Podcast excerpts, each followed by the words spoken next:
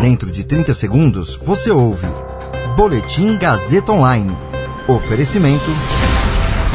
Se você tem muito o que dizer e quer escolher uma profissão para dar voz às suas ideias, a Faculdade Casper Libero é o seu lugar. Jornalismo, publicidade e propaganda, relações públicas, rádio, TV e internet. Todas as possibilidades abertas. Acesse casperlibero.edu.br e conheça as infinitas rotas que o mundo da comunicação oferece. Comunicação é mais do que uma escolha, é um modo de existir. Agora você fica bem informado e atualizado. Está no ar o Boletim Gazeta Online. Talibã volta à capital do Afeganistão 20 anos após ser expulso pelos Estados Unidos.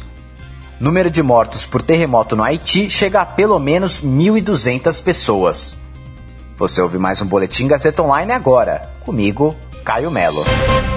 O Talibã voltou à capital do Afeganistão, Cabul, 20 anos após ser expulso pelas tropas dos Estados Unidos.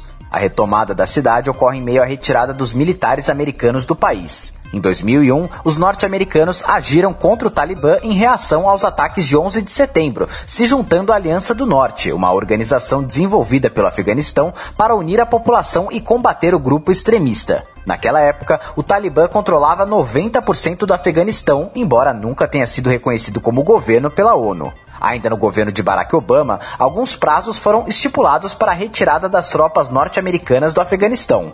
A princípio, até janeiro de 2017, data da troca de presidentes nos Estados Unidos, o país não teria mais soldados em território afegão. Contudo, na época, Obama declarou que o Afeganistão não estava pronto ainda para a retirada completa das tropas e apenas reduziu o contingente para 9 mil militares. Sob o governo de Donald Trump, os americanos e o Talibã assinaram em fevereiro de 2020 um acordo que previa a retirada completa em 14 meses das tropas americanas e da OTAN do território afegão. Durante a gestão de Joe Biden, o governo americano anunciou uma mudança no cronograma de saída das tropas. A retirada completa das tropas ocorreriam não mais até dia 1 de maio, mas sim em setembro de 2021. Segundo a atualização das autoridades feita na noite de ontem, pelo menos 1.297 pessoas morreram após o forte terremoto de sábado no Haiti.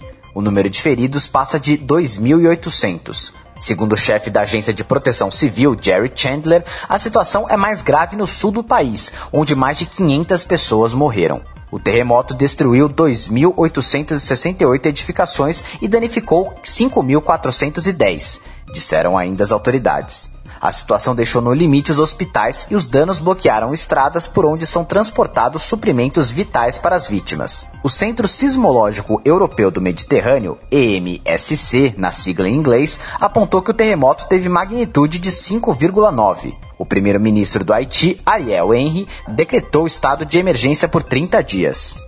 O terremoto atinge o Haiti em um momento de forte crise política, que é anterior até mesmo ao assassinato do presidente Jovenel Moise, em julho deste ano. Moise dissolveu o parlamento e governava por decreto havia mais de um ano, após o país não conseguir realizar eleições legislativas, e queria promover uma polêmica reforma constitucional. Depois do assassinato do presidente por um grupo de mercenários, um grupo interino assumiu o controle do país até a realização de novas eleições.